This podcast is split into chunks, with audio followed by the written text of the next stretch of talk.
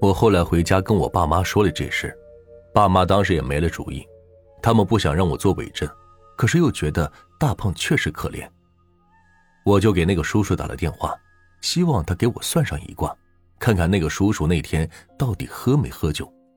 原谅我当时也没什么办法了。那个叔叔听完我说的，就说不用算了，没喝，大胖的事你不要再管了，他们是咎由自取。后来我就打电话跟大胖妈说，我不能做这个证，我还建议他找人看看能不能把大胖的耳朵给治好。我告诉他，我们确实是遇到东西了，估计大胖也是，我们又回北京那家店了。可是大胖妈听完之后，居然在那吼我，问我们又回去干嘛？我说我们被缠了，要解决问题啊。大胖妈当时特别激动，又问了我很多细节，还总往经理身上扯。但是问了什么我记不清了，大胖妈还是执意要我做伪证，我当时急火攻心，又不争气的病倒了。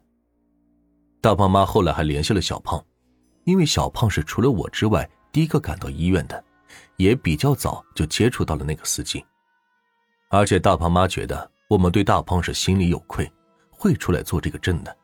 可是小胖也觉得那天司机没有喝酒，他也不想诬赖好人。后来，大胖妈就不停的电话轰炸，还来学校闹过好多次，还要状告学校，认为学校对这个也有责任。还有那个什么路段，当时为什么不限速，搞得交通局都要让他告上法庭了。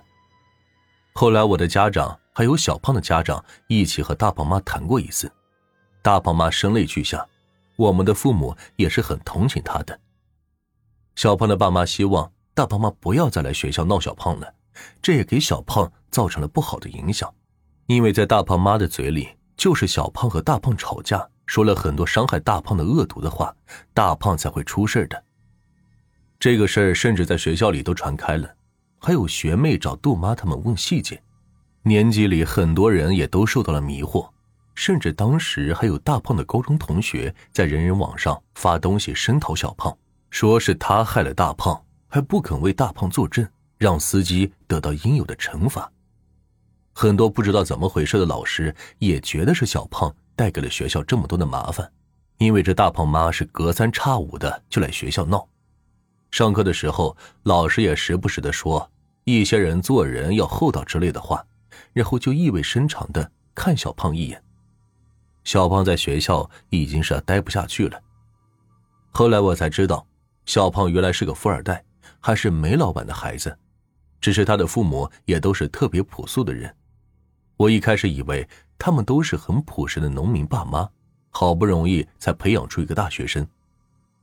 小胖后来直接就不念了，和爸妈去做生意去了，现在自己开了好几家服装店，还有一个咖啡馆和一个泰国餐馆，我们有的时候也会联系。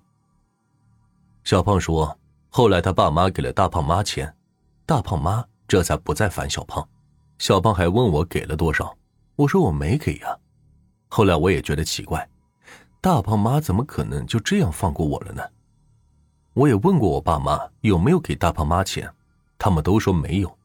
但是我现在想来，估计也给了，只是不告诉我，怕我上火吧。因为我们家是个普通工人家庭，出了这事儿已经花了不少的钱。因为大学的时候我总会兼职，又是超爱钱的那种。所以爸妈才不肯告诉我吧。木姐曾在我们学校的贴吧还有人人发过我们这个事，当时弄的是风风雨雨的。我和老段休学，大家是知道的，但是不知道我们的具体原因。我只是说身体不好，老段说想去旅游，可谁知道木姐偏偏发出来了，而且还自己增添了一些不少段子，还说学校闹鬼啊之类的。后来被学校在档案里记了大过。好了，这个事终于是说完了。我相信有很多听众们是十分好奇那家酒店到底是哪家，我还是不能告诉你们。一方面这惹不起啊，另一方面我也怕你们好奇，嗯，再去探险出什么问题，我也负不起责任。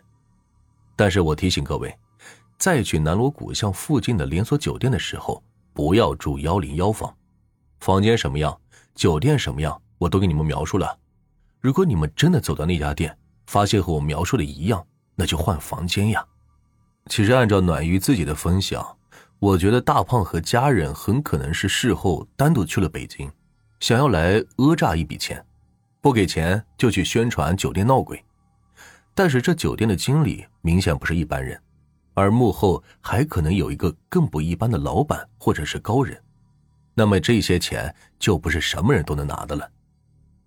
呃，之前说到的驱邪大叔说了大胖的事和房间无关，但却没说和酒店无关，而且似乎也暗示了这事儿和经理之间有某种联系，只是不想多事。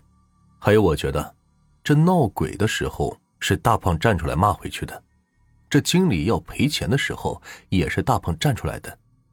其实从这两点来看，大胖这个人挺好，仗义，而他的家人到底怎么样？嗯，就不做评价了。至于所谓的贪欲，也没有任何说明是发生了啥。